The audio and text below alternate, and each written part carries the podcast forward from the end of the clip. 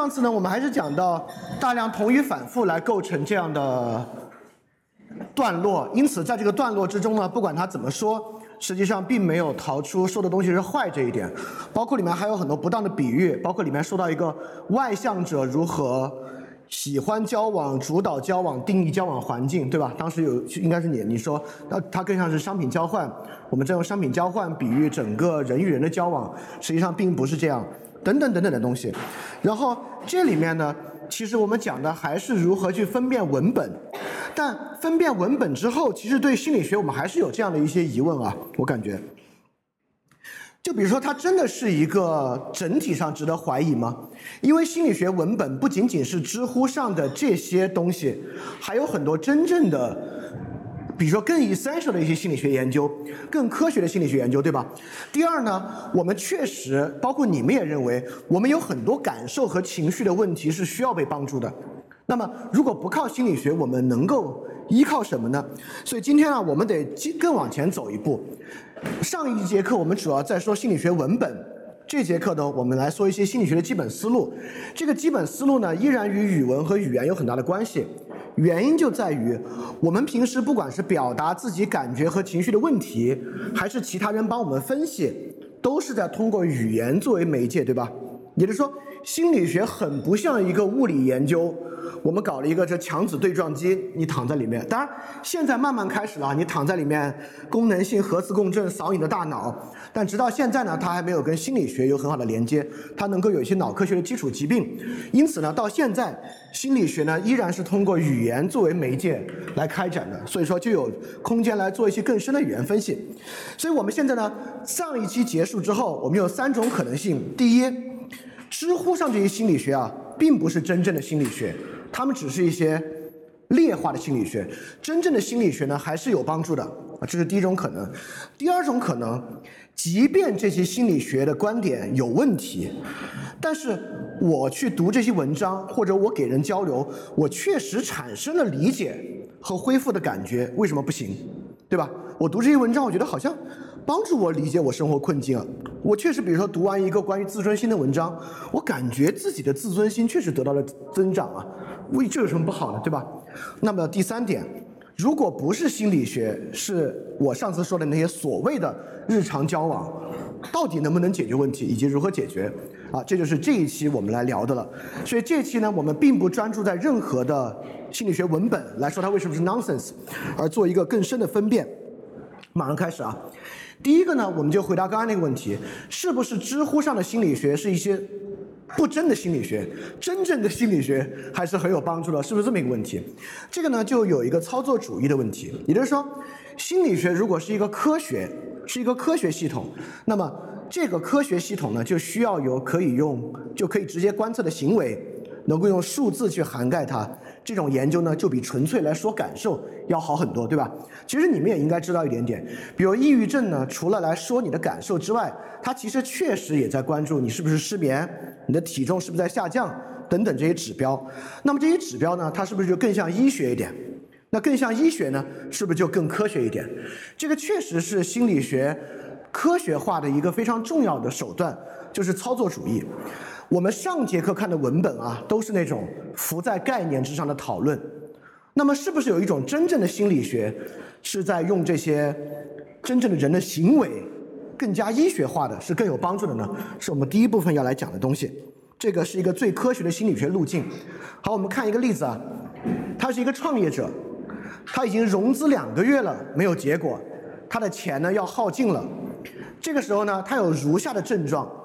他说自己很讶异，他也感觉自己创业这个决定啊完全是错误的，他也觉得自己的生活没有什么价值，他入睡困难，和投资人会谈呢也很难集中注意力，他谈项目的时候呢很消极沟通，更多在表达自己很多焦虑，平时呢也会不自觉的啃手指，食量也下降，肩颈还疼痛。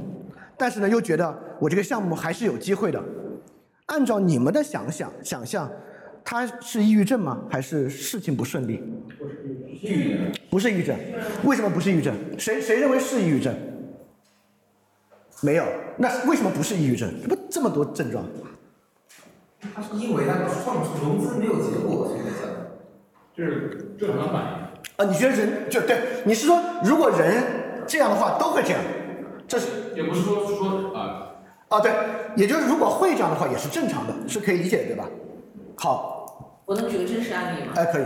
对，探月的学习者新来的，啊然后刚接进入探月就交不到朋友，融合不了，嗯然后课程也跟不上，觉得大家都特厉害，自己也没办法嗯参与小组，没有什么贡献，然后于是他想逃避，很难受，然后就让家人把他带去儿研所门诊科，啊啊然后啊别人就问他了一些问题，儿童研究一个医院的门诊，人家就问了他一些基本的问题，你最近是不是睡眠变少？他说我就是晚上睡不着觉，然后还经常哭，然后他还说我我也不想上课，集中不了精神，就这几个以后就被诊断成啊就是中度抑郁症诊断成抑郁症，所以他还这个可以来请假了。啊，对。我操！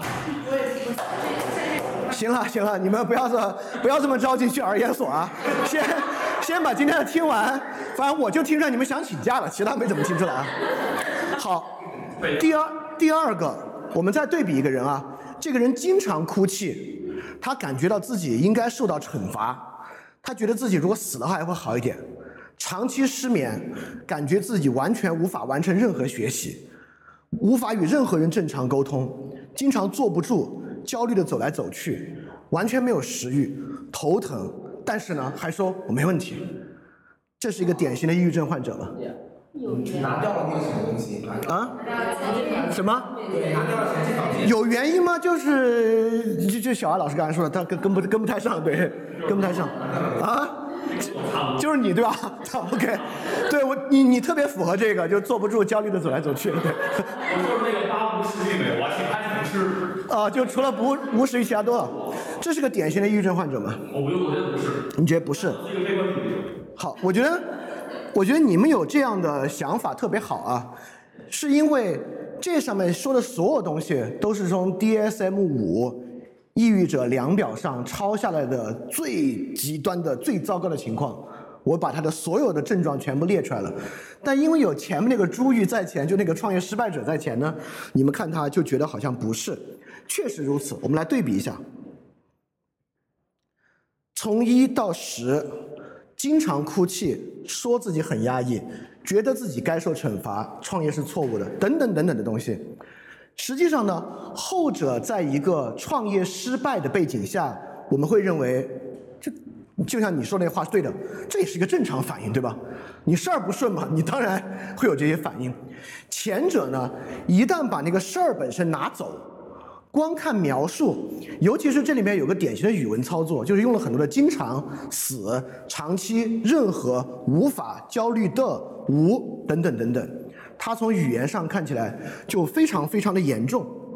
这里面有一些基本假设是心理学操作主义的基本假设，就像这个，在那个量表之上也反映出来，这个汉密尔顿二十一量表已经是更新的很厚的版本了，会认为经常哭泣的人比说自己很压抑的人要严重的多，但实际上真的确实如此吗？是如此的吗？啊，不一定真的不一定，对吧？因为人对于哭泣的习惯是不同的。好多人因为各种原因，比如说一个如果一个男的，他有一些比较陈旧的想法，他认为男的就不应该哭。他比如说他确实没有经常哭，但他会告诉别人自己很压抑。你看，这是心理学科学化过程中的一个路子。因为要科学化，就会认为客观现象比主观描述要严重。因此，这个汉密尔顿二十一量表有很多问题，前三个选项都是偶尔提到很压抑，经常提到很压抑，每天觉得很压抑，偶尔哭，经常哭。在这种操作主义的想法想法之下，就会认为一旦有实际行为，就会比没有实际行为的要严重。比如说，在那个这个吃很少这个啊，最严重的呢，就是要在他人的敦促之下才可以进食；次严重的呢，是完全没有食欲，但是依然可以自主进食，就会认为那个更严重。但我认为啊，那个和他自己的平时生活习惯有非常非常大的关系，和他到底有没有跟别人生活在一起。比如说，他有个很爱他的妈妈，非常关心他，他可能从很早期就得在别人的敦促之下才可以进食了。这个跟这个不是他自己的。还有一个，比如说这里面还有一个跟他人正常沟通，就会认为还能和他人正常沟通和完全无法和他人正常沟通之间，后者更严重。但我们也会发现，这个实际上跟这个人从事什么工作其实关系还挺大的，对吧？如果这个人在中科院数学所工作，可能轻度或者比较少的抑郁症状就会让他已经没有办法跟同事正常沟通了。但如果这个人是一个公交车驾驶员，或者是一个干一个比较机械化工作的人，很可能他的沟通状况的影响程度，其实跟这个抑郁状况就还没有那么大。所以说，刚才你们其实已经看到了。科学心理学会认为有行为的比这个没有行为的要严重，或者说交往行为的外部异常比内部感觉要重。这个东西呢是一个教条。这个东西当然在人的生理问题之上是这样的，比如说已经很明显的生理问题，就比那种隐藏的，哎，其实现在有了这个肿瘤之后也也未必如此啊。很多无症状的疾病，你去体检一下，有时候也会更严重。所以说，这个呢是这种心理学的一个问题。在这个问题之下呢，他特别相信一种从感受到行为的一种程度提升。就比如刚才说，抑郁情绪就会走为哭泣，感到负罪感，最后呢就会走为负罪感的幻听和幻视。然后包括有自杀念头和有自杀的行为，感觉到工作困难和工作时间三小时以下，他就会相信这样一些东西。这些东西的基础呢，都是认为听其言呢就不如观其行，行为是科学的，或者认为丧失功能呢比功能异常要严重，就实际上不是如此啊。我认为一个人无法跟他人沟通，不太说得了话，和跟他人沟通的时候胡言乱语等等的，到底哪个更严重，其实是一个比较难说的事情。认为行为更严重是一种语言上的操作。更不用说，实际上在这个汉密尔顿二十一量表之上，尽量科学化了。但是有很多东西是无法科学化的，就比如说焦虑感、活力丧失、疾病的自感，有没有自己觉得是个毛病、被害妄想等等等等，这些东西呢是比较难去判断的。我给大家举一个最近我亲身遭遇的一个很有意思的事情，关于这个被害妄想，因为因为我养了狗。这个狗呢，我们就有个狗群，狗群里面有一个人，他也养那个狗，但是养的确实照顾的不是特别好，他就经常把他的狗啊拴到一个咖啡店的门口，就在街上，所以经常就有人以为这个狗是被人遗弃了，就拍照片发群里说，哎，谁遗弃狗了？等等等等的，这个事儿反反复复发生到第三次，然后大家在群里骂他，然后他就说，我知道你们为什么这么想，我这个狗特别可爱，你们都想抢我的狗。当时所有人，包括我都认为，哇，这个，我我们当时的反应就是，这个人神经不太正常，他肯定不太正常，他是被害妄想。然后之后发生了什么事情呢？因为有人报警嘛，他这个狗呢就被拿到警察局去了。然后群里有另外三个人，就因为特别爱狗的缘故，就去警察局冒他的名把这个狗领出来了。因此呢，他的担忧成真了。他的狗很可爱，大家都想抢这个狗。在前面说的时候，我们认为我，脑袋不正常，肯定是被害妄想。半个小时之后，就有人去警察局把他的狗抢走了。当然，后来后来他的狗又拿回来了，就是因为他能够证明是他的狗嘛，能证明不是他拿的，警察局帮他寻回了。也就是说，很多时候我们认为被害妄想啊，其实是不是真的被害妄想，这个东西还是得结合具体的情境看一下。这个东西并没有那么明显，算反正那天我自己的震撼很大。好，我们回到讲的问题啊。所以说，抑郁症呢，或者神经科学都会有一个物质还原，但它为什么是个语文问题？我们看啊，你我我们肯定经常听说抑郁症是一个生理问题，对吧？听过没有？它不是一个纯心理问题，是个生理问题。我们也说患肢疼痛不是一个生理问题。就比如说我这个患肢成这个意思，比如说我左右前臂锯掉了，我因为一个事故没有了。现在我给医生说我的我的右手掌疼，我感觉我的右手掌疼，医生就会说呢，你这不是一个生理问题，是一个心理问题，叫患肢疼痛。我们也说胃溃疡是一个生理问题，对吧？胃溃疡，但我们要明白。这三句话完全是造句的一样，就像溃疡是生理表征，断肢是生理表征，我们会说失眠是个生理表征吗？有点怪吧？原因就是因为物理学，比如说我们研究一个小球从斜坡上落下来，我们研究一个台球撞击另一个台球，这个撞击现象是我们眼睛就能看得到的，对吧？我们研究撞击就撞击说撞击，就能看到那个力。但正如维特根斯坦所言啊，心理学家呢只能观察主体的外在表现和行为，要么是说的话，要么呢是他的行为，就是。当心理学家要知道你是不是失眠的时候，需要靠很多问题来问你睡眠的感受；要知道你是不是焦虑的时候，要问很多问题来知道你的焦虑。所以，就像刚才这个抑郁症的生理问题和我们刚才所看的所有那些啊，它能够变成行为的，和变成行为，说不定也不比他讲出来更严重的，就能看到心理学的物质还原有一个很大的问题，因为。我不知道大家记不记得上期我们最后其实讲过一下，心理学跟物理学很像，尤其从弗洛伊德开始，他都在用一个物理学力学的隐喻在比喻心理学，比如说压抑、反射、外部的负面刺激导致内部的负面变化，它其实本身都是一个力学的隐喻。但它与物理不同的是，物理我们看到第一个球撞到第二个球，这个撞击行为我们看的就是撞击行为。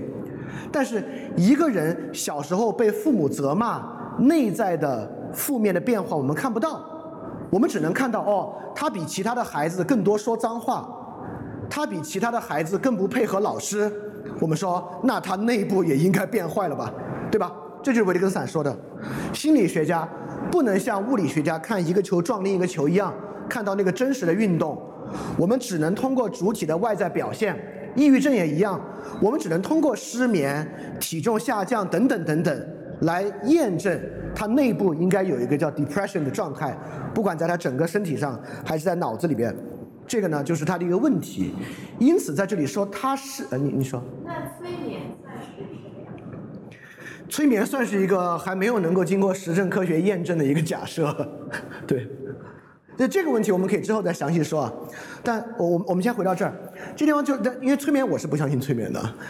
说到这里呢，就是在说抑郁症是生理问题，失眠是生理表征，和真正的医学疾病的生理问题和生理表征不是一回事儿。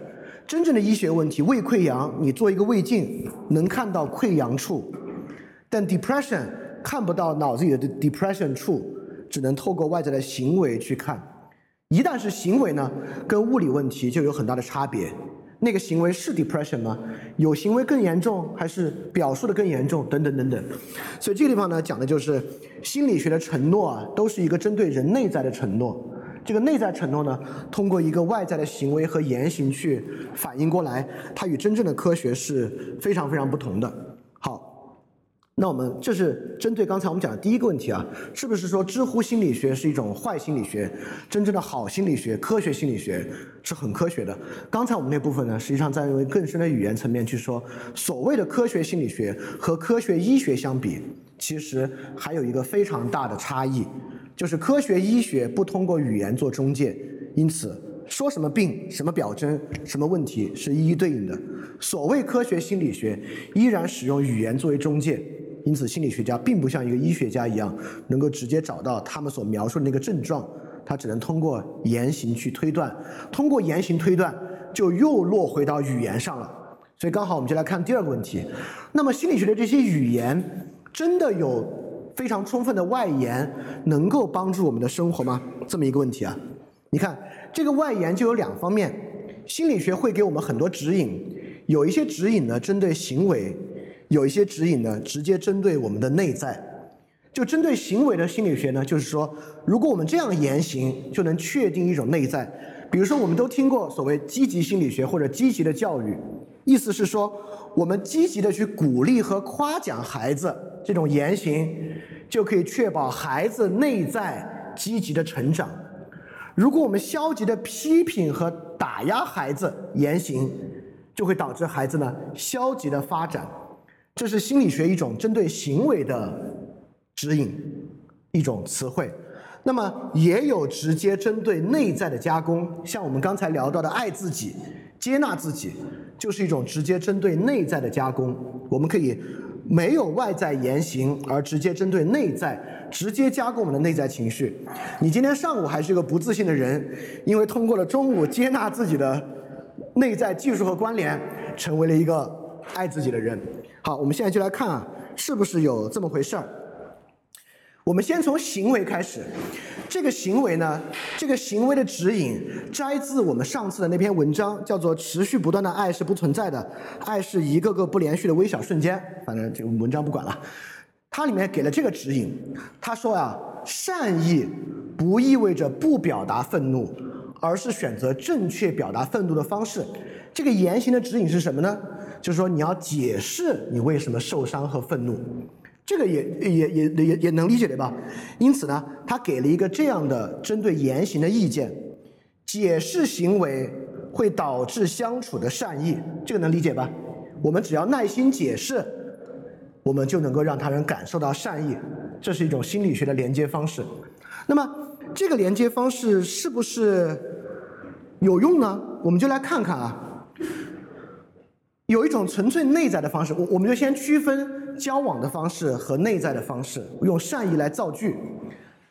自尊心较强的人一般都比较有善意，自我接纳水平较低的人比较没有善意。这个是一种典型的心理学直接对内操作的说法，对吧？那么在这个说法之上呢，自尊心较强是一个人的内在状态，善意是他的内在状态。自我接纳水平是一个内在状态，没有善意也是一个内在状态。那我们再看下面，我们如何来讲善意啊？我们今天讨论公益活动中的志愿者，假定大家都是出于善意的，我们以这个基础来讨论。或者亲密关系中原谅对方对自己的伤害，大多数呢带着很大的善意。请问这上下两个说法哪一个的善意更容易被理解一点？一。上面这个比较容易被理解一点，哦，下面比较容易被理解。我我刚才还是奇怪，what？我都写成这样了，还是上面比较容易被理解？对。那么下面为什么理解呢？讨论公益活动是这个善意的环境，志愿者呢是这个善意的行为，亲密关系是描述这个善意的环境，原谅对方对自己的伤害呢是这个善意的行为。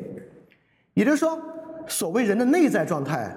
不是假的，不是说我们觉得心理学的意识形态有问题，我们就再也不要谈善意，不要谈我的感觉好不好？不是这个问题，这些都可以谈，只是呢，现在明显有两种不同的谈法，一种谈法呢就内在谈内在，一种谈法呢在交往中谈内在，有环境和行为的呢就是在交往中谈内在。今天呢，我们哎呦小心点，今天我们就是要从这种谈法。转到这种谈法，但是大家想想啊，这种谈法是不是自尊心、自我接纳水平的善意，是不是一种很典型的心理学谈法？这些词汇和这些方式，对。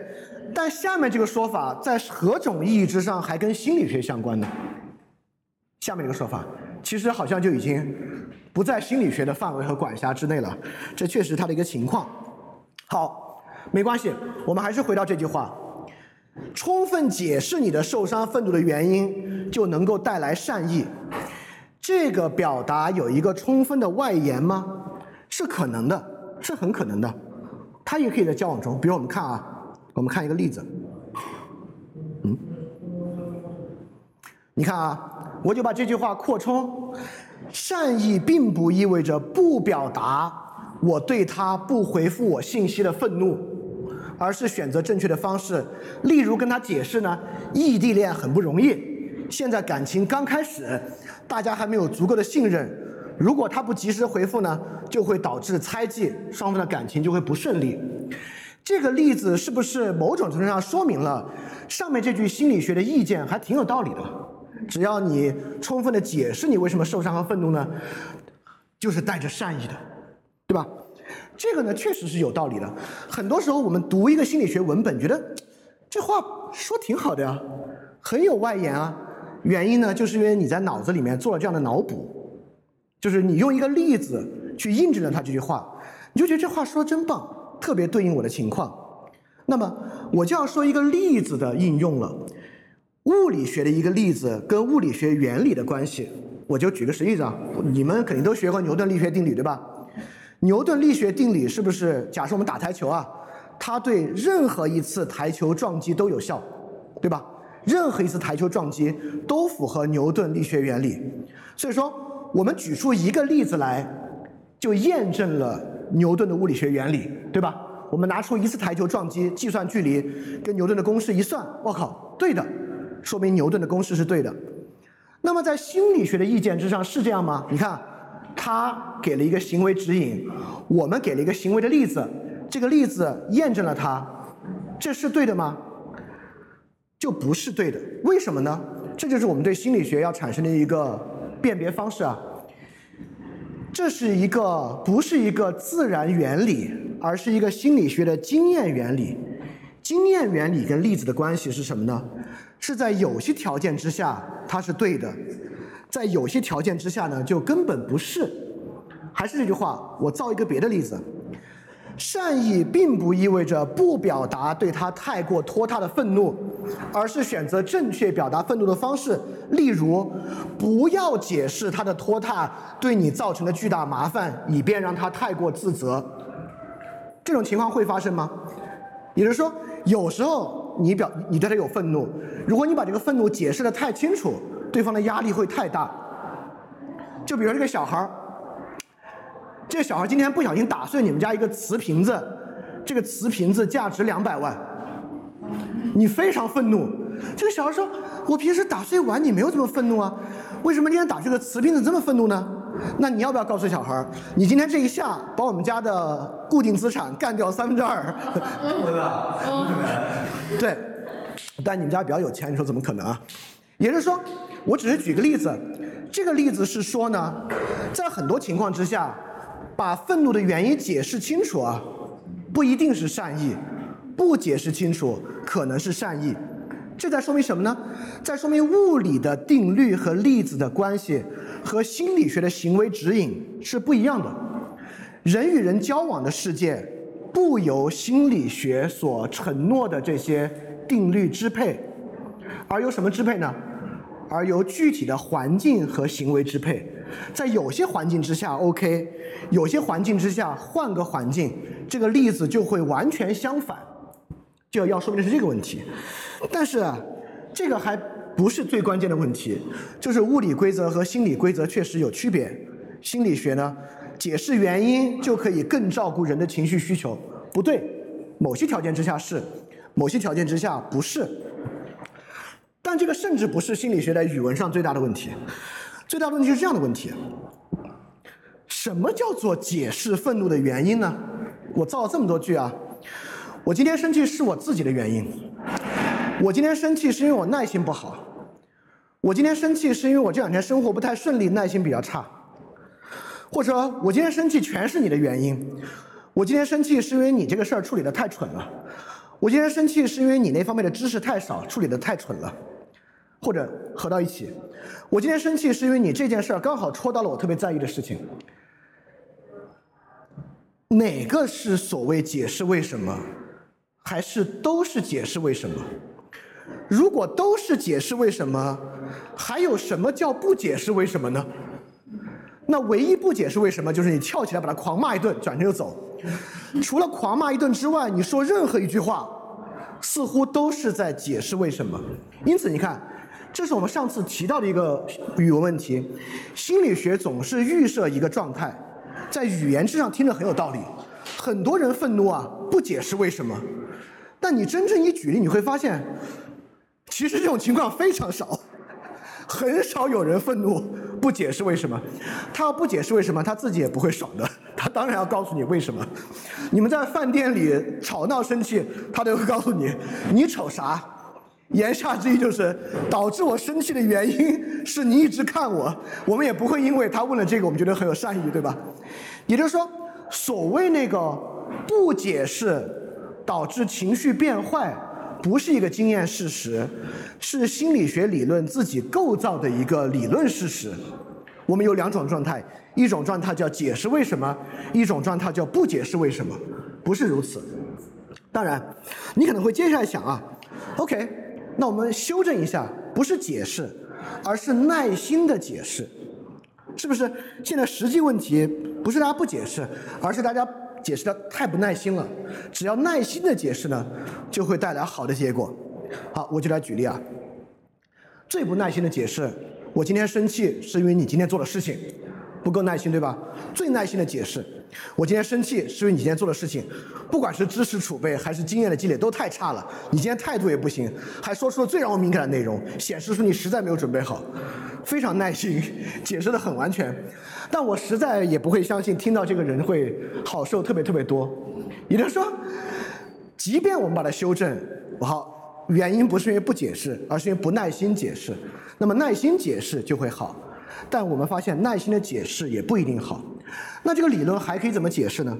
还可以怎么修正呢？很多心理学理论在行为之上也确实做一个这样的修正，也不是耐心，而是怎么样呢？而是要合适的考虑对方感受，带有积极情绪的解释。很多心理学最后走到这儿。走到这儿又走到哪儿呢？就走到我们上节课说的问题了，又变成同语反复了。合适的，基本上在说好，就是好的同语反复。考虑对方感受的，因为你这么做的结果就是善意，所以考虑对方感受，基本上就是把那个结果重复了一遍。也就是说，如果再用这些词汇作为解释的限制条件，来给予人一个心理学的行为指引。其实又回到了我们上次说的问题，它是靠同语反复的方式和其他的语言问题构成的。这句话这么刺激大家吗？怎么这这两个人站起来走了？没有，我开玩笑的，开玩笑的。对，因此啊，对于解释，只说解释，我们就会发现好像没有什么不是解释。OK，耐心的解释，我们就会发现好像也不是越耐心越好。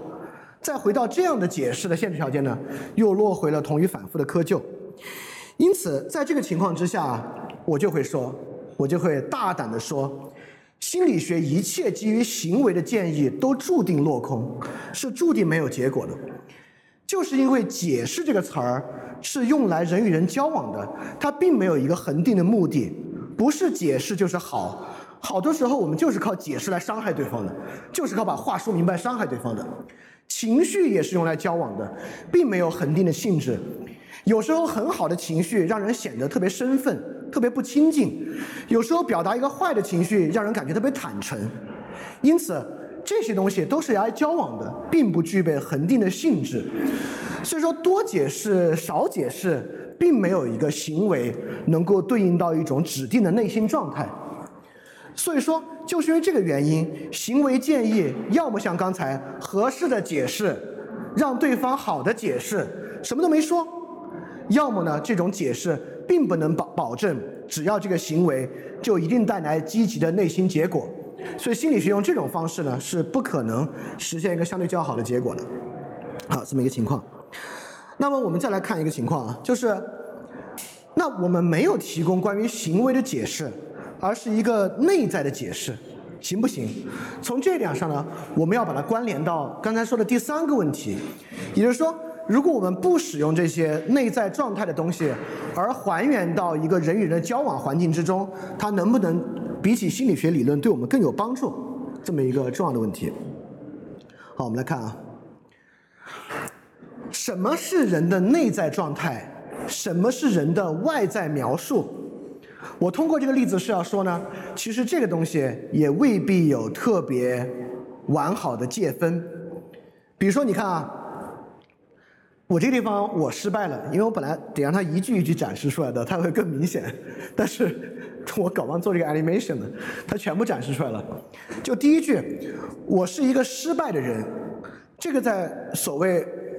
比较讲究自我接纳的这个心理学的意志上，经常用来作于作为一个人不接受自己的内在状态，对吧？所以我是一个失败的人，呃，被我们认为是内在状态。那么和他比较相似的一句话，我是一个没有什么成就的人，那当然也是内在状态。我是一个在厨艺上没有天赋的人，哎，这个是内在状态吗？是。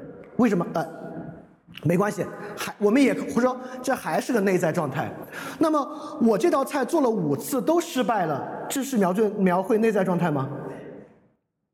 这是内在状态吗？你觉得？哎，为什么不是？这是回忆啊！我回忆自己做了五道菜都失败了，为什么不是内在状态吗？对，这是个事实了，对吧？那么我回忆起昨天做这道菜都第五次了，还是失败，我们也会当做这不是一个，虽然不是你现在做的，还是一个外在事态。那更不用说最后的一个，我做完一道菜尝了一尝，我操，太失败了，这肯定是一个外在判断，对吧？那么我们从下往上看，我现在站在那儿尝了这个菜，哇，太失败了。加上今天第六次做还是失败了，这个菜做了六次还失败，我在厨艺上真是没什么天赋，我是一个没什么成就的人。这么反过来，是不是最后这句话那种内在感也消失了一些呢？有没有消失一点？它其实还是在描述一个外在世界中的事情嘛，对吧？马上啊，我知道还不够，还不够明显，这样就更明显了。因此，我们在问有没有没有任何事态的内在，也就是说，刚才第一句话，我是个失败的人，会不会有人毫无缘由的，他没有经历任何挫折，他突然觉得是个失败的人？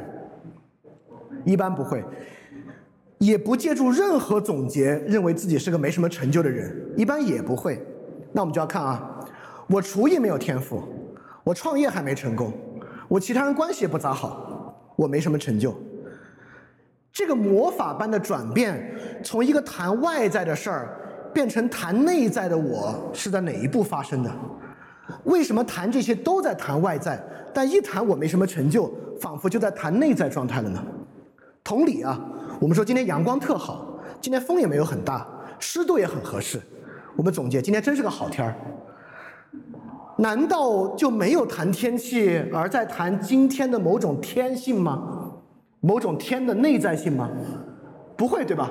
也就是说，在这边我们都知道有这些东西，说今天是个好天儿，还是在说天气。那为什么这边就在谈人的内在状态了呢？这个内在状态的构成是从哪里构成的？但这就是我问的一个问题啊，就是心理学用这种东西，既然没有无事态的东西，那么这种纯粹内在是我们如何构成的？当然，构成的方式也很简单，就是我们在用语文的方式，当我们谈自我接纳的时候，这个自我接纳前后这段话都没有引述任何的情境和现实事态，都在绕这种自我接纳的概念，因此它显得像是一个纯粹的内在。没什么成就，我觉得成就也是一个外在的评判的标准嘛，它为什么是内在的？对啊，它只不过是一点概全了。从我这几件事做不好，我就觉得是一个概括嘛。对，就是个概括。事事实上，我是一个失败的人，在我看来也是一个概括。我的观点就是，没有什么纯粹内在的事情，就是所有心理学发明的内在状态，都是在外在事态之下构成的，不存在纯粹的内在状态。我这这恰恰就是我的观点，也就是说，你看啊。我们有时候会这么说，有内在状态，就是说，这个外在状态不决定的内在啊。你看，一个人可以遭遇了这个厨艺的挫折，他既可以很失败、很绝望，他也可以遭遇挫折还很自信、很乐观。那这个自信、乐观和这个失和这个失望、绝望，难道不是人的内在状态吗？这是人内在状态吗？是吗？好，我换个造句啊。同样遭遇厨艺的失败，可以很失败、很绝望，也可以很自信、很乐观。遭遇一个厨艺失败，可以觉得以后都无法成功了，也可以很乐观的觉得下次尝试一定能行。后一句话是讲内在还是讲外在？你看，上一句话是说我这次做菜失败了，要么呢这个人很悲观、很绝望，要么呢这个人很自信、很乐观。下一句话是说我做菜失败了，要么呢，我觉得这道菜我永远也做不好了，要么呢，我觉得下次做兴许还能成功。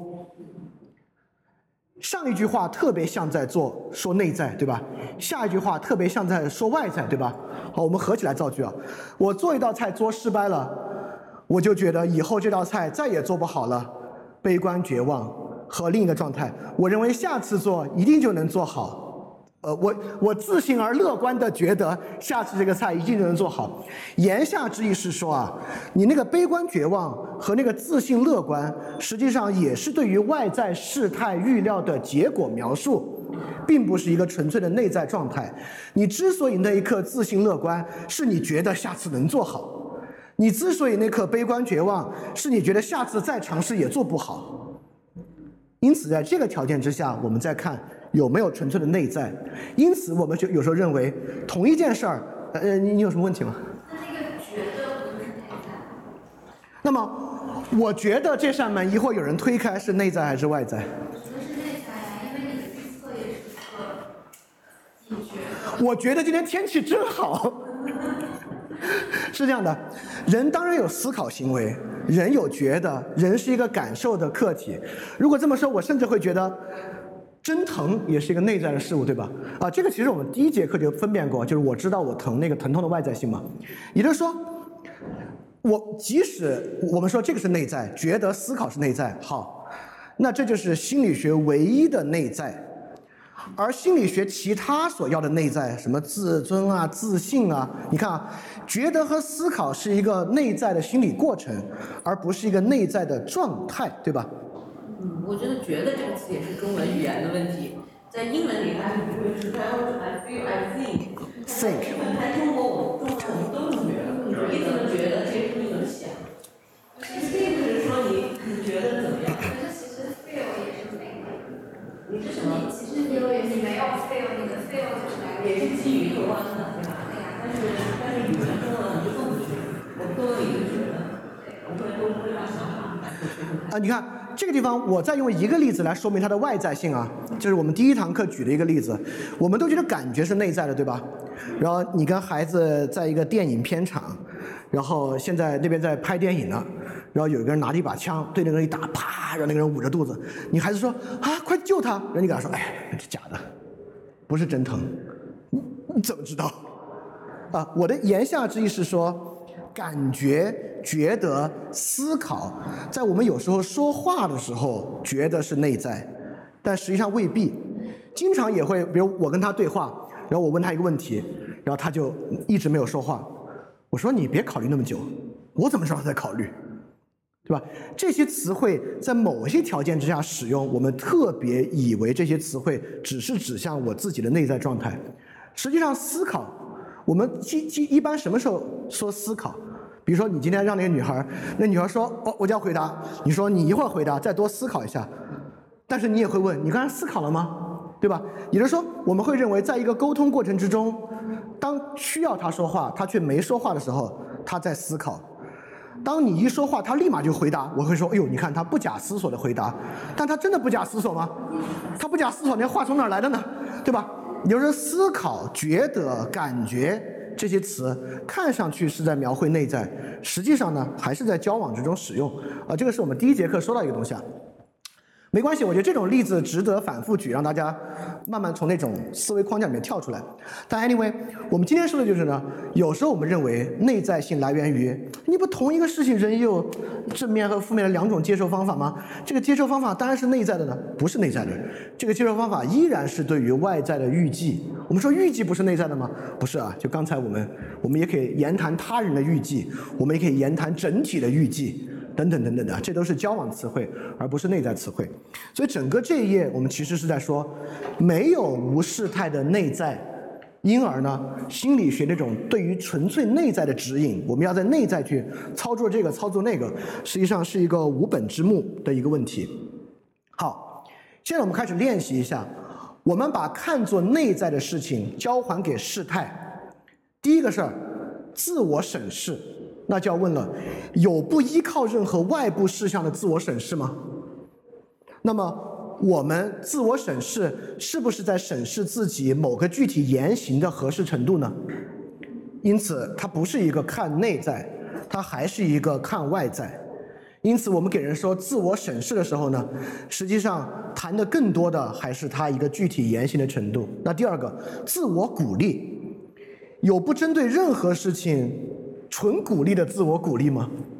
有时候你会这么说，你会说，Stan 加油，Stan 你真行，但但啊对，还还是说对，说还是说对对对对，就没有意义啊，我觉得对，哎，这真给我没有，不是我的意思是说，即使小艾老师这么说，就这句话没有说出来，他依然针对了很多你最近表达了自我怀疑的事儿，对吧？也就是说，你最近也许给小艾老师在三个不同的场合表达过某种自我怀疑，因此我们可以笼统的说，你要相信自己，你真行。实际上这句话针对的就是具体的事情和行动，因此小艾老师判断什么时候不必给你说你真行了。其实也是发现哦，他过去自我怀疑的事，现在不怀疑了。他之前那个事儿不会积极反应，现在会积极反应了。所以我不必再那么鼓励他了，对吧？虽然说的时候未必每次都要那么说，但你们能理解这句话，实际还是在基于具体的事儿。就假设，你看什么叫做没有纯自我鼓励啊？假设我刚来这个学校，我对你一无所知，我们俩之前也没有任何之前的任何沟通。我跟你握手，Stan，我是李厚成，相信自己啊，加油，你行的。你会觉得这个人疯了吧？你在说啥呢？对吧？你看，这就是，这就是没有任何事态的纯内在，你就会觉得这人肯定有病，对吧？那只有你们俩有共同的过往，说这个话你才会觉得有意义。像我们俩第一次交往，我这么说呢，这句话就很奇怪。焦虑也是，当然也不存在不发生任何事情没有由来的焦虑。那焦虑的解决当然是会紧紧关联这个事态本身的解决。回忆也是，回忆是纯发生在脑海里内部的事儿吗？你回忆的依然是过去某个外在经历的回溯，就像刚才那个事儿，我一尝这个菜真失败，我回忆这已经是失败的第六次了，我做菜真失败，这个依然不被看作是一个内在的事儿，还是一个外在的事态。我再说一个，包括连想象都是，我们怎么想出类似麒麟和独角兽这样的生物的？是纯靠内在的想象吗？麒麟不是什么什么的头什么的？哎，对，就比如说是猪的嘴、鹿的脚、马的鬃毛等等等等拼凑一起，对吧？实际上，想象依然是一个外在事项的回溯。比如说，我们今天一想关羽，你可能想的就是那个九零版《三国演义》里面那个演员的那个样子，你不是在自己脑子里面构造了一个关羽，或者你即使没有看过那个，你想的是一个很长胡须的人拿着一把刀，那个胡须和刀。都是你过去在外面看到过的东西，而不是你脑子自己构想出来的。因此，有一个很重要的东西，既然我们刚才说了，不可能有没有事态的纯内在，那么在遭遇任何问题和心理学所谓针对内在的指引和原则的时候呢，我们就得有办法建立一个习惯，把它还原到外在。你说，就是我之前听过，我之前听过一门课，就是跟一个。老师在聊的时候，他有提到潜潜意识，嗯，就潜意识，它就是你脑海中，它就像做梦一样，可能你现实生活中没有经历到那个所谓外在的东西，但你脑海中就是会自己构建出一个一幅画面出来，嗯，那它那个是内在还是外在？好，这个问题的回应呢，回到我们之前说那个物理的问题，潜意识经常有一个比喻，就是冰山比喻，这个冰山啊，露在海平面上只有一点儿。露到海下面这些却这么多，请问我们知道这个事儿是我们通过海平面上的冰川想象出来的，还是我们派了个潜水艇或者我们潜水下去看？哦，原来下面这么多，是哪个？后者。后者。那请问潜意识是我们有个方法直接看到了潜意识，还是我们针对外在情况推断的呢？比如说一个人看了个广告，他嘴上说：“哎，这这广告我真讨厌。”三天之后他就买了这个商品，我们说：“你看，潜意识起作用了。”还是我们能直观，呃，比如说扫脑吧，这个脑电波，这这段是潜意识，是哪个？我我们能够直观潜意识，还是必须通过言行推断潜意识？对，只能会言行推断，这就是它跟冰山理论最不一样的地方。这就是心理学使用物理学的方式描述自己，但实际上和物理学完全不同的地方。就物理的潜在行动，比如说洋流被我呃洋流不为我们所知的静静影响着全球的温度，这个东西是个经验事实，是可以去直接观测的，但潜意识不能观测，只能通过人的言行去推断。因此，你刚才的问题是潜意识是内在还是外在？我的回答是潜意识这个心理学概念是不是在，是不是有潜意识，都是一个很大的问题。就因为潜意识的存在，还是刚才那个这个心理学概念来源于某种言行的推断，而不来源于一个实际像物理现象一样被发生的事儿。哎，你看啊，那么就像刚才这一页一样，我们如何把潜意识的事情还给事态？也就是说，这个人今天说：“哎，这广告真烂。”三天之后买了这个商品，你看我们现在最心理学的解释就是，这就是潜意识启动的证据。但是如果你把它交还给事态，请问有什么可能性？它有这样的转变？对，其实有很多的可能性，对吧？他第二天了解，发现这这个产品还是不错啊。比如说有很大的促销和打折，比如是帮别人买的，就是其实可能性很多。因此，在所有我们认为这个地方不得不用潜意识解释的位置，也都能够找到一种基于事态的理解和解释。你说？就是那个潜意识，如果说按照它是否来源于事态来去分别哪个是内在，哪个是外在，其实潜意识它也是一个外在的东西。因为像如果他就有说那个，它分成两个嘛，就如果是你的个人个人意识的话，它是来自于你的你的身体的这些什么你看到的东西，你摸到的，或者是说都是来自于已经发生过的事态，也没有说是凭空的。然后对于像集体潜意识这样更隐性的东西，看似更隐性的东西，其实也是来自于，比如说你的身体是共同传承的东西，包括像动物也会有，就是比如说去养它的孩子的这种本性，它都是都是可以说是来自于事态的。嗯，你你这个话说的不错，但是我可以进一步分辨一下，我们分辨这个内在外在的的的作用是啥？哎，哦，在这儿，看啊，现在是这样的，这是个人，一个基于交往的解释呢，我们把这个人想象成一个，我们会把它想象成一个非比较容易理解的刺激反射的东西。就比如说，我们给他一个刺激，比如打折。然后他就买了，对吧？就很简单。比如说，他第二天又看了一个对这个商品的介绍，他觉得挺好，他就买了。什么是内在呢？就是我们认为是这样的，这有个外在的刺激。就比如你说的对啊，这个潜意识也可以是外在的啊。他今天跟他女朋友吵架了，但是我们总相信他今天跟女朋友吵架，唤醒了他小时候和他他潜意识里面啊，唤醒了小时候和他妈妈相处的经历，这个经历催发了他的不安全感，这个不安全感导致了他的压迫，这个压迫导致了他的反射，这个反射导致了他叔叔对他妈妈的责骂。这个地方叫内在，就心理学特别希望有一个这样的解释，而还原到事态的解释，就像今天最开始我们说那个创业者失败，那个同学说不挺正常吗？对吧？你创业两个人融不到资，你怎么能睡得了觉呢？就是他不需要这里边这一套，我们就会认为这很正常啊，在交往中人的日常常识反应不就是那样吗？所以我们要练习的就是什么叫还原给事态。就是寻求一个简单解释，呃，不是这样，寻求一个简单解释，不寻求一个复杂解释。那如果换一个解释呢？就每个人都有习惯嘛，比如他家里他爸妈经常吵架，他看到的人的交互方式可能就是会吵架，是他看到的一个习惯。然后或许他这里他他他对他女朋友这样，并不是说好像这很正常，但是正常也可以解释，因为他这个东西见多了。然后可能如果他这样去反思的话，就不走那一套逻辑的话，他可能就反思的是说，哎，我这里就是停下来，可能把那个习惯性的东西去掉。哎，对，习惯当然人当然有习惯，但习惯对我们来讲是个简单解释，对吧？习惯一般是由于多次重复，你就产生了这样的习惯。而且说实话，我们说我我我有个习惯。比如说，人会有个口癖，比如你经常说，其比如说我的习惯就是我经常说事实上，但好像现在也改了好多了。那比如说有的人其他的习惯，他习惯吃咸，他习惯吃甜，这有人的很多习惯。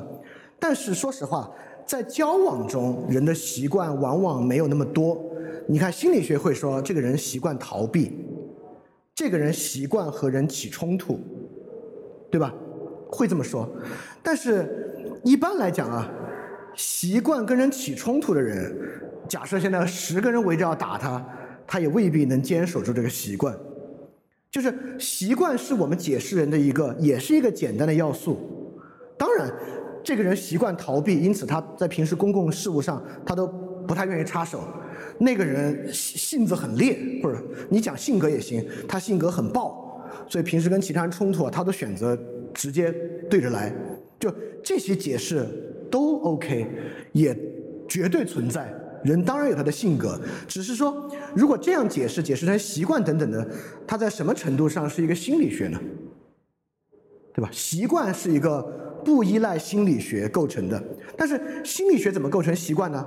比如说，我们论述一个习惯来自原生家庭，那么这个习惯的构成就除了反复之外，有了好多反复之外的要素。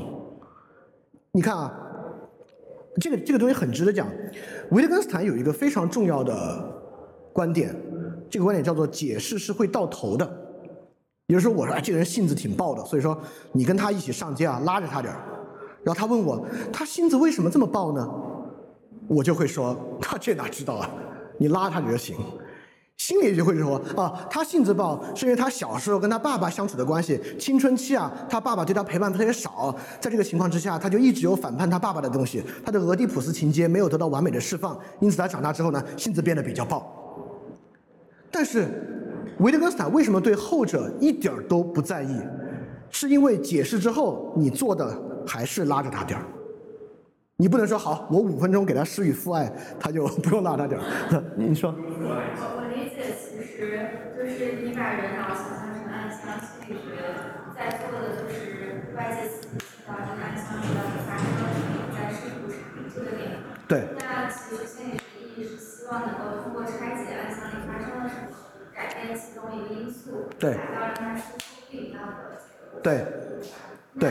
这个和这个 交往。对你今天讲的，它是一个什么关系？它是，就你是认同的？不认同的。对，那这中间的冲突点？啊，这是这是我们第二次讲了，我就说一个冲突点吧，就是物理学可以研究一个暗箱，但我们能看到暗箱内部发生了什么。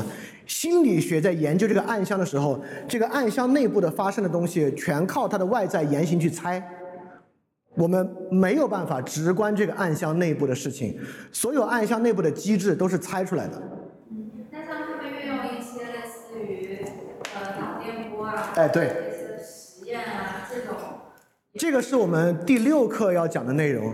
第六课就讲认知神经科学在建立这种行为和脑电波关系的时候。它是怎么用语言游戏把它连到一起，而不是真正连到一起的？我我说个最简单的，因为大家听到这儿，我在这儿卖关子好像也不太合适。好，我们现在研究啊，这个人写字的脑区是哪个？书写的脑区是哪个？然后我们给他脑电波插上，然后我们说你写吧，他开始写，他居然笔动，哎，脑脑子那块亮了。我们说，哎，你看这块脑子就是书写的脑区。那我们就要问了，这块脑区何尝不是右手动的脑区呢？也就是说，我们会发现啊，什么叫书写，依然依赖于我们人与人之间约定俗成的一个东西。比如说，那个人说，一个人说我书写都不过脑子，随想随写；另外一个人说我书写啊，都是要在脑子里把那句话想完了才动笔写。那按理说，这两个人在脑电波上就有差异。比如说，这个人说我书写有两种状态，一种状态是随心而写，我平时爱写诗，都就是脑子里就不想，跟着感觉写；另一种状态是被他人要求而写，别人要求我写什么或者要求我回什么，是两种完全不同的写。因此，在这种对应关系之上，心理学促使我们描，心理学描绘出了一个很简单的，他写那块亮了，实际上把它定为他在写。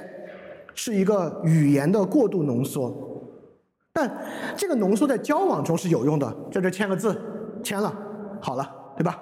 你把这句话抄一遍，抄一遍，好了。但是返回到对这个暗箱的研究之上，这个这个语言就没有用了。我们说他那个笔接触到指尖的那一瞬间，叫他在写 why？为什么那个叫写？如果那个叫写的话，他何尝不是右手食指的运动神经？对吧？为什么那个叫写？也就是说，我我们约定俗成的那个写的动作，我们大家都能认啊，这叫写，是拿来要求他人写东西用的，不是拿来分辨写行为用的，明白吧？也就是说，写这句话不对应一个客观行为。我们一定能举出一个例子，我们讲到写，但那个人其实并没有真的写什么东西，在心中默写一下，那会儿脑区会动吗？对吧？用三种不同的语言写一下，想着英文写中文，那个脑区会有很大的不同吗？对吧？写这个东西啊，是拿来人与人之间命令他人、要求他人、检查他人行动、交往使用的，并不是写这个词对应一种客观的写的行动，因而对应一个客观的脑子。就像我们刚才说，解释这个行为，并不对应一种客观的解释，并更不对应一个只要解释心里就能好。解释这个行为在人与人之间是拿来交往用的，你给我解释一下，你不要多解释。这两句话里面的解释可以是完全不同的东西。这这道题为什么会做错？解释一下和解释一下这道题该怎么做，很可能也是很不同的解释。解释的词汇并不对应一个行为，写也是一样。啊，这个已经提前剧透了那节课的内容。没事儿，这种东西讲一次肯定听不明白，当时再讲一次也没有问题。啊，可以，可以，当然可以。嗯。那比如说像认知疗法，就是他们的方式是通过改变你对一件事情的解释，来试图改变你的情绪。那改变你对一个事情的解释，也是一个内在。你这来来来，刚好就是这儿，对，就是这页的内容啊。感受和情绪是如何被处理的呢？好。因此，就是你刚才说的，对一件事儿不那么在意，更耐心，是一个内在操作吗？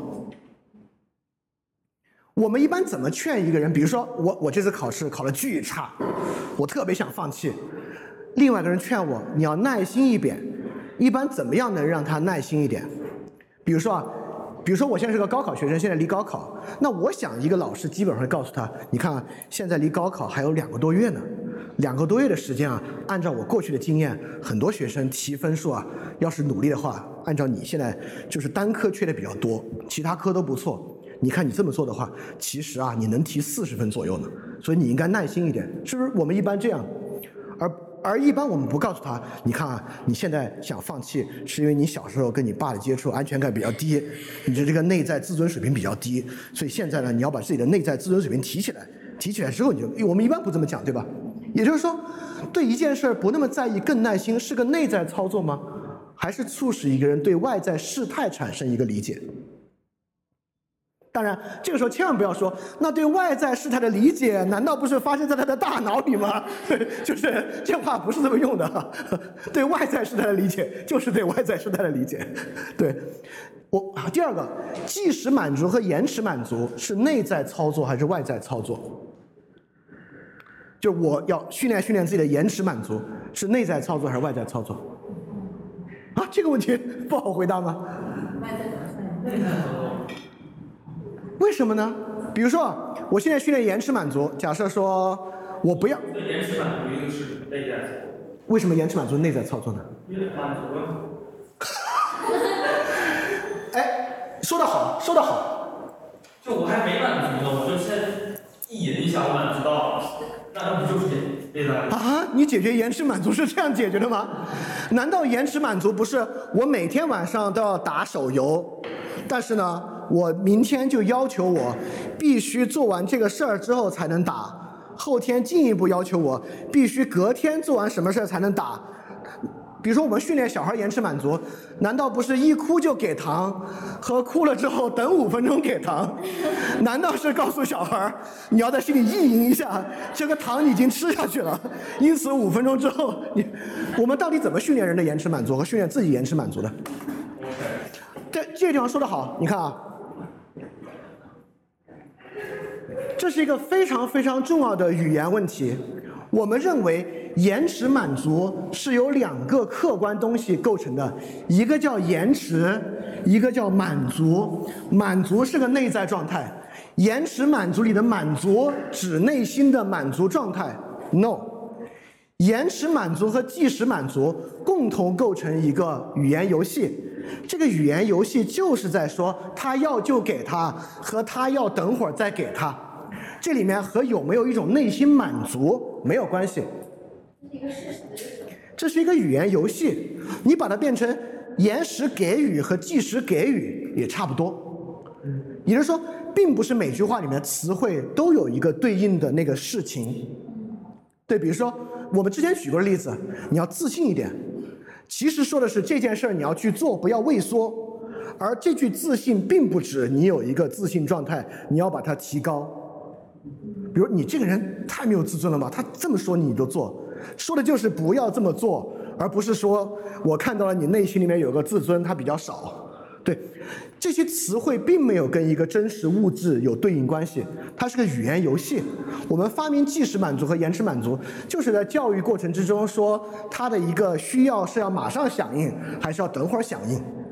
它是响应是满足是给予，在这个语言游戏里面是可以替换的，并不代表对应三个不同的东西啊。你说？那响应是一个很奇怪的操作，它是一个动作，对吧？对。但是你发出这个动作，不是因为你的内在给你发出了这个信号，然后你才有这样一个动作。呃，那么不假思索的说，你又内在发出了什么信号呢？也就是说，嗯。就是说这个动作肯定是你的大脑。就是驱动你去说嘛，就是你的那个思维，你想要表达这件事儿，才会说跟你说的快或者说的慢没有关系。就虽然是不假思索，但是其实肯定是你的大脑起了作用。对。好，对，确实如此。我们当然，因为我们不是神秘主义者嘛，我们当然相信肯定是大脑在里面起了作用。那么。我们就我们就能接受一种心理学，当心理学哪天把大脑里面如何起作用这件事完全搞清楚之后，那他给我们基于大脑操作的指引，我们兴许能接受。但是我们假设因为起大脑在起作用，因此那个黑箱就有好多别的东西，那我们就会认为，是不是那个东西就是对，比如说自尊心、自信水平，就是对大脑里面的状态的客观描述呢？对吧？就不一定的吧？那这种时候就更应该看到它的外在性，对吧？因为现在那个内在对我们来讲还是一个黑的不能再黑的黑箱，就所谓大脑决定论这个还黑得很呢。包括怎么样培养人的同理心，是学会自我倾听，还是增加交往呢？就现在我想这人想多了之后啊，我都已经有点不会，就是有点不知道这个话在说什么了。就是我现在听到自我倾听，包括刚才我们说，呃，就是喜欢独处还是喜欢跟朋友相处？有人说喜欢独处，因为喜欢自己跟自己相处。我说这什么？你不就是自己在家看电视剧或者在家看书？什么叫自己跟自己相处呢？就是相处这个词指的不就是跟别人相处吗？什么叫自己跟自己相处？对吧？你说我在家回想我的过去，那这事儿你跟别人在一起就不能发生吗？别人说，哎，你怎么评价你这五年来的事情？啊，你突然开始我跟自己相处，然后跳出来回答这个问题吗？对吧？就是我现在有点不知道什么叫啊，你说。这个用是一个比喻，就是你和别人相处是因为一起要做点事儿，你和自己相处，很多人就什么都不干了。其实也是鼓励你有一些可以自己丰盈自己的事儿去做。哎，对，我觉得也就是说。这句话把它拿到心理学之外，变成一个外在交往的语言游戏之中，有道理。就比如说 Stan，Stan 这个人天天跟同学混在一起，都不复习。我们给 Stan 说，你要学会多跟自己相处一下，不要一天到晚跟同学混。哎，这个时候跟自己相处这句话获得了明确的意味，就是说你别天天在外面玩，你回去自己好好读读书，这就跟自己相处。那比如说。学会自我倾听啊，这个话有点怪。也我们也能找到一个，比比如说有个人，他真的太热心，热心到经常为了满足他人的需要，导致自己出特别大的问题。比如他一上街就把这个钱全部捐给别人，导致自己都吃不好饭，等等等等。我们其实说，你别这样，要多听听自己的需要。哎，那这听听自己的需要，其实就在说你也得吃饭。你也得住房子，不要这样。那这种条件之下，这个话当然，我们不是在说这些话都不能讲，但这些话不在心理学想起作用的那个意义上起作用，就自我倾听。当然你去搜嘛，那自我倾听肯定是有一套心理学技术的，如何观想，那其实冥想技术嘛，如何观想自己的感觉啊之类的东西还是很多的啊。包括怎么在焦在焦虑情绪的时候转移注意力，其实是转移注意力还是找到一些新的外部刺激呢？当然，其实是找到一些新的外部刺激嘛。比如说，你转移转移注意力，言下之意就是多跟朋友出去玩一玩，看个电影，打个游戏，而不是说你在内在在做什么内部的转移啊。OK，因此啊，在我们说感受和情绪的处理之上，这个地方呢是心理学理论的一个高发的地带。但其实我们也要知道，即使这些话实际上说的还是外在事态本身的变化和处理这样一个东西啊。因此呢，心理学对于内在的这些建立方式，比如说，呃呃，倾听就是要放下一切想法和判断，去不不加所有偏见的体会他人的本性啊，包括接纳自我，就是观察感受，但是不评价，只把自己的情绪当做一种客观的反应啊，就整个这些，在我来讲都有点神秘学，就是这些东西其实。都有点神秘，比如观想情绪，不是压抑、对抗痛苦，只会加剧煎熬。要面对它，要体验它，接受它们是必要的。其实，我都觉得，就是脱离那个外部事态和环境，我不知道他在说啥，就我也不知道这是一个什么样的方式。因此，我就要总结啊，一切跟事态切断、跟具体交往切断、跟生活形式背景切断，都是一种比划的可能。比如说啊，我现在告诉大家，我们闭上眼睛。来放下一切我们对空间的感知，来仅仅感受时间，对吧？有一种逻辑上的可能性，好像可以比划比划。或者你看啊，现在我们所有人停止语言，来感受我们此刻情感的连接，对，就这些话有一种逻辑上的可能，没有经验的可能。它像啥呢？它像维特根斯坦一直举的两个例子。我们想象一下。用圆规三等分一个角，你当然可以啊，对吧？我们想象一下，用圆规和皮尺画正七边形。我们想象一下，把一氧化氢变成五氧化氢，这个好像只有这个是吧？你可能吗？不太可能，对吧？但是这些话你一听，你都觉得可能啊，对吧？有一氧化二氢，有一氧化氢，有五氧化氢啊。闭上眼睛，空间不就没有了吗？这不纯时间了吗？语言拿走，情感沟通，可能啊。这些可能性就像用圆规三等分一个角，和像搞无氧化氢一样，只有逻辑上和语义上的可能。这些东西也是一样。放下一切想法和判断去体会他人的本心，你怎么可能呢？这个人怎么可能放下一切想法和判断呢？这个生活背景是一个无法逃脱这个的这个哲学问题了。就所有这些，在至少在我看来啊，都是就像刚才那种可能性一样，是一种语义上的可能和逻辑上的可能，并不是经验上的可能。但在心理学理论构成之上，经常用这种可能来让你做。所以说这节课呢，我们就说了，你看我们有三个路径。有时候心理学会给出一个行为的建议，一个行为呢和一个内在状态有一种一一对应的关系，就像只要多解释就能感受到善意。第二种心理学会直接给出内在的建议，只要做一个内在操作就可以实现一个内在状态。第三种还原事态，看到环境和情况，给予一个言行的建议。这里面呢，感受和情绪呢，既是言行的形式，也是言行的结果。啊，什么叫言行的形式？是这个意思啊。比如你跟你的女朋友聊天，你女朋友跟她说啊，我今天在公司里升职加薪了。你说哦好啊，真好。你可以真好，对，你可以满怀情绪的说，也可以没有情绪的说。所以情绪并不是人的一个内在东西啊，情绪和感觉也是拿来交往使用的。对吧？因此，情绪和感觉既是环境和情况之下的交往言行的形式，也是言行的结果。因此，今天这么说呢，就是接着上节课我们对心理学文本本身的那个分辨，到这节课呢，就是说对于心理学整个方式在语言之上连接的一个批判。我们就认为，真正还原事态是最重要的。我们刚才已经论证了这种行为的对应关系不会，对吧？我们也论证了内在建议、内在操作。不会，因为那个内在状态实际上是一个没有不包含外在事态的纯内在，因此所有的问题的解决都是在一个环境和情况之下的解决。实际上，我认识了周围的朋友找心理医生，那种真正有用的心理医生，并不是心理咨询师，而是事情的咨询师。那种厉害的婚姻咨询师不是心理咨询师，他就是婚姻咨询师。包括有那种好的家庭咨询师，他的心理学，就是我去问他跟你聊啥了，没有聊什么心理学，就在聊这个家庭交往，就这些话都是很有用的。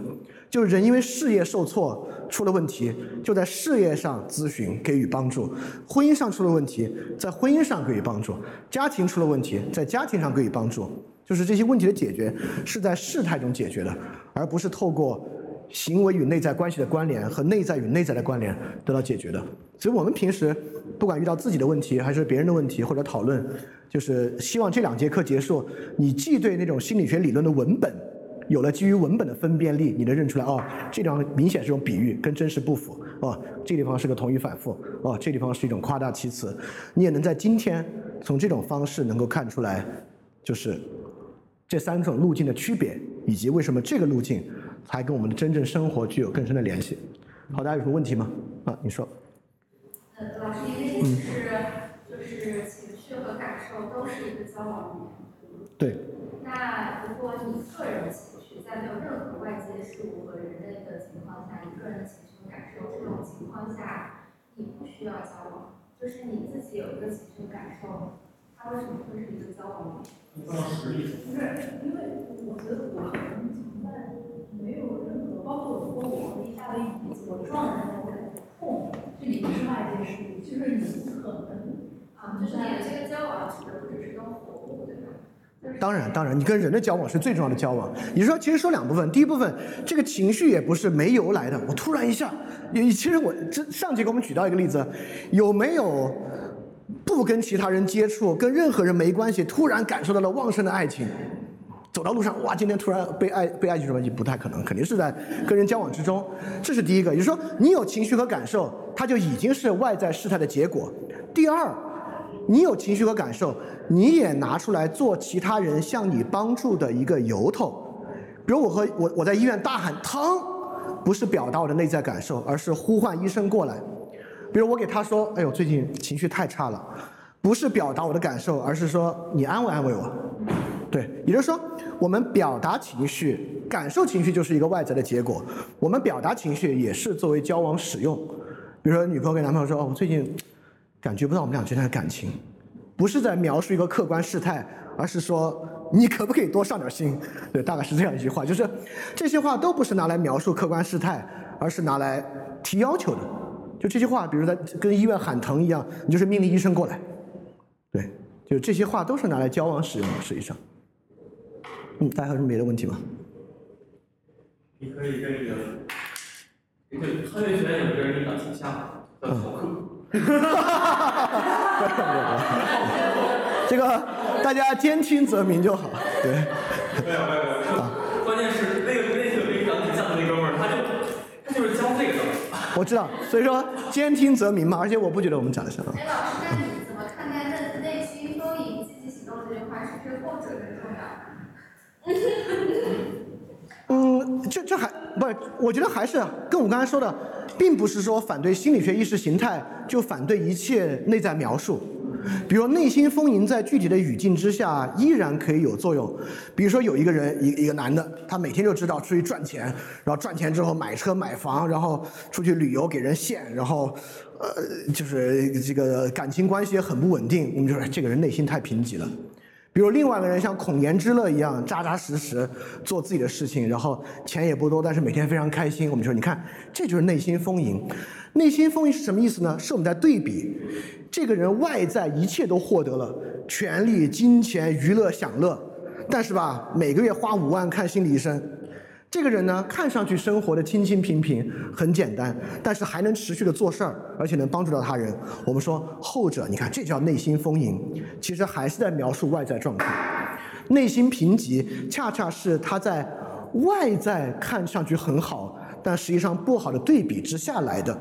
我们一般不会说一个非常穷困潦倒的人说，你看这是内心贫瘠，这怎么是内心贫瘠的？那是他外在贫瘠啊，对啊，那是他金钱上贫瘠啊，那是贫穷。所以你看，所谓内心丰盈，其实不是一个专指内在，它还是在一个外在对比之中看。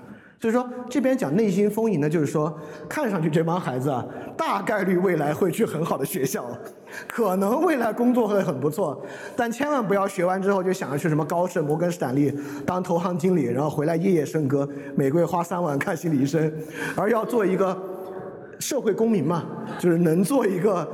对其他人有帮助的人，这也叫做内心丰盈，对吧？有可能你们没有那么有钱，但是能够很积极的去外在做事儿，我们觉得这是内心丰盈。所以说他们两个互为关系，所以它不是一个内心状态描述，它还是一个外在描述。我还有好，请说。是关于潜意识的，因为我之前有听过一个观点是，人的意识其中有一部分，只有百分之五的意识是你能够意识到的意识，剩下百分之九十五是所谓潜意识，嗯就是在海海平面之下的。嗯然后就像中国人会说，就是一朝被蛇咬，十十年年怕怕井绳。嗯对，他就是会，他是你无法意识到的，但是就是你会觉得他会很大程度上支配我们的行为，就是潜意识这个东西不会，不会。我说个最简单的。我们经常有个方法来说明这个潜意识的作用，就是有一个学科叫行为经济学，因为经济学认为人都是追求这个理性的效益最大化的，行为经济学说那才不是呢，人有好多不追求理性最大化的东西，就比如说人对于这个损失的敏感度啊，远远大于对于收益的敏感度，那么。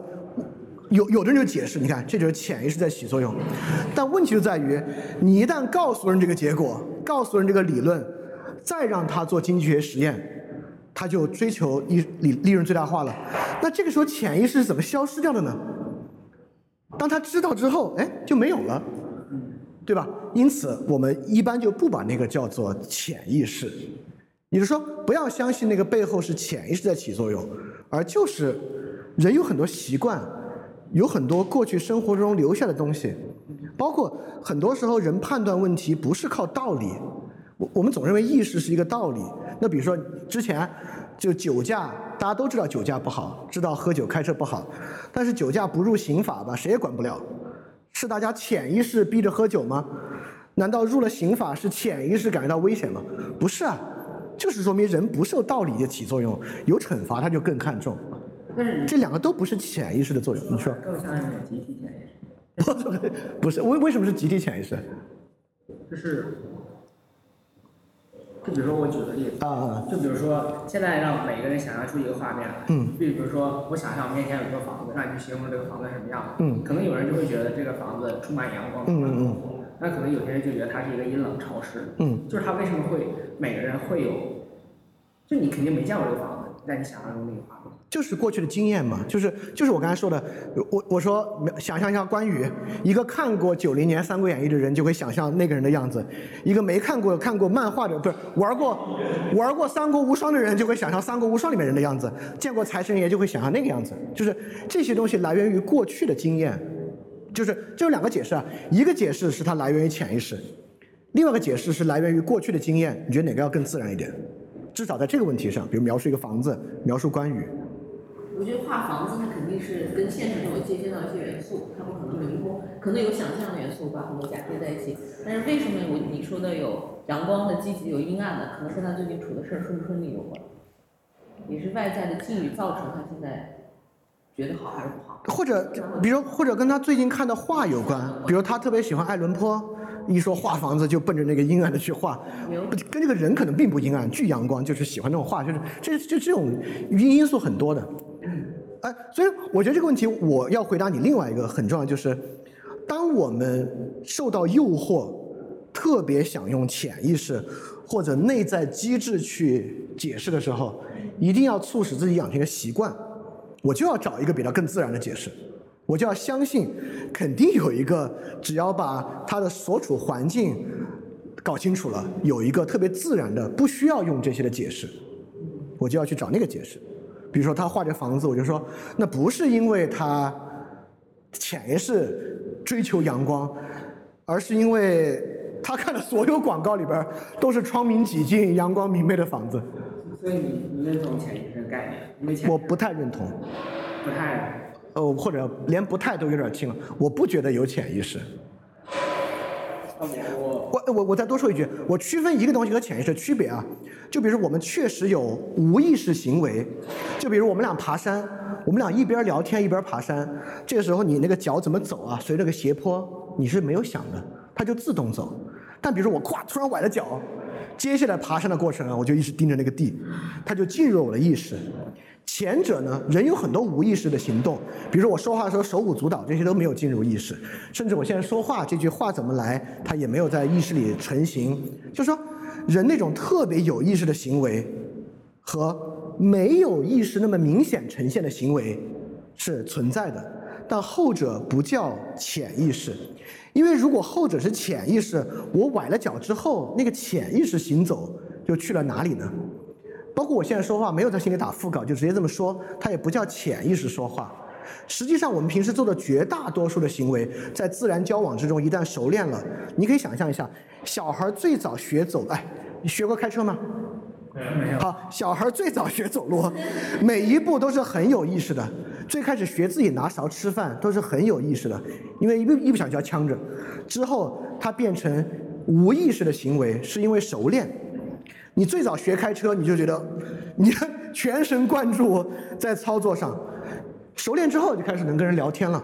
这不叫熟练之后，他进入了潜意识，不需要潜意识的解释，在这个地方，就是无熟练的无意识行为。所以，如果真的存在潜意识这个概念的话，它一定是你过往的经历或者一些事情堆叠起来。比如他为水我觉得就不需要这个概念就或者我就直接拿我自己的 case 跟大家说，啊。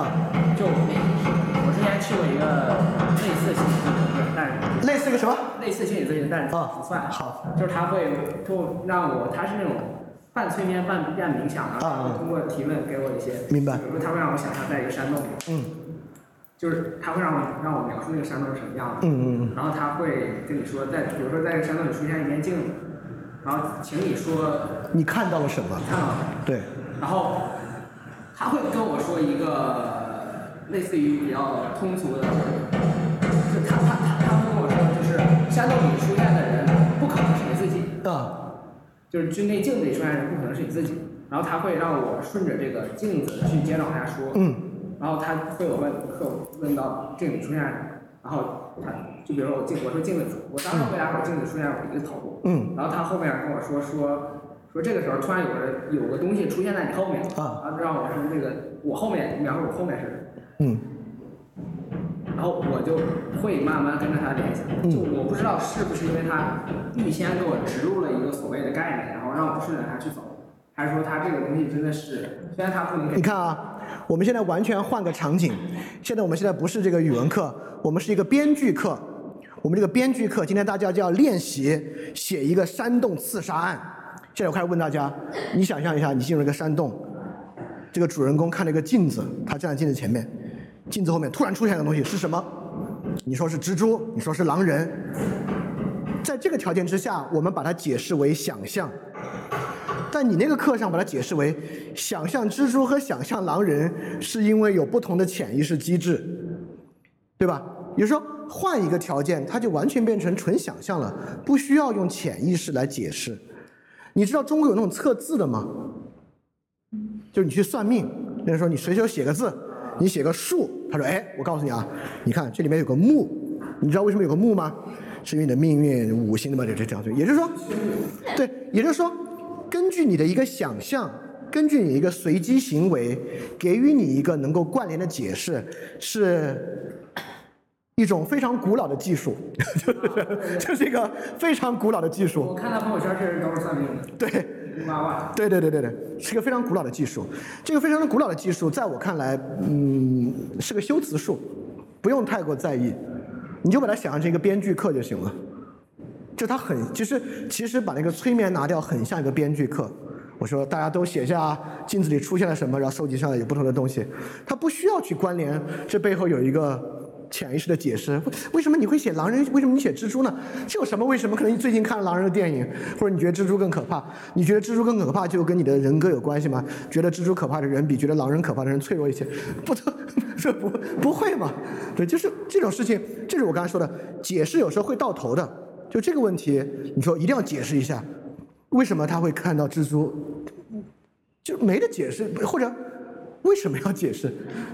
对，但是就是仅就以结果论的话，啊好像确实 make sense 我跟你说，这就是这个古老的技术厉害之处，啊。就是这些人能够拿它吃饭、测字的、算塔罗的、算命的、催眠的，之所以能赚得出钱来，这是别人的本事。就是他知道你的困境，靠一个字儿，靠你给一个图画，靠你翻两张牌，能够让你今天出这个门的时候挺舒服。或者让你出这个门的时候觉得啊、生活确定了好多，这是他的本事。这个本事不代表他真的洞察你的心，但他让你，你把它理解为一个心灵按摩吧。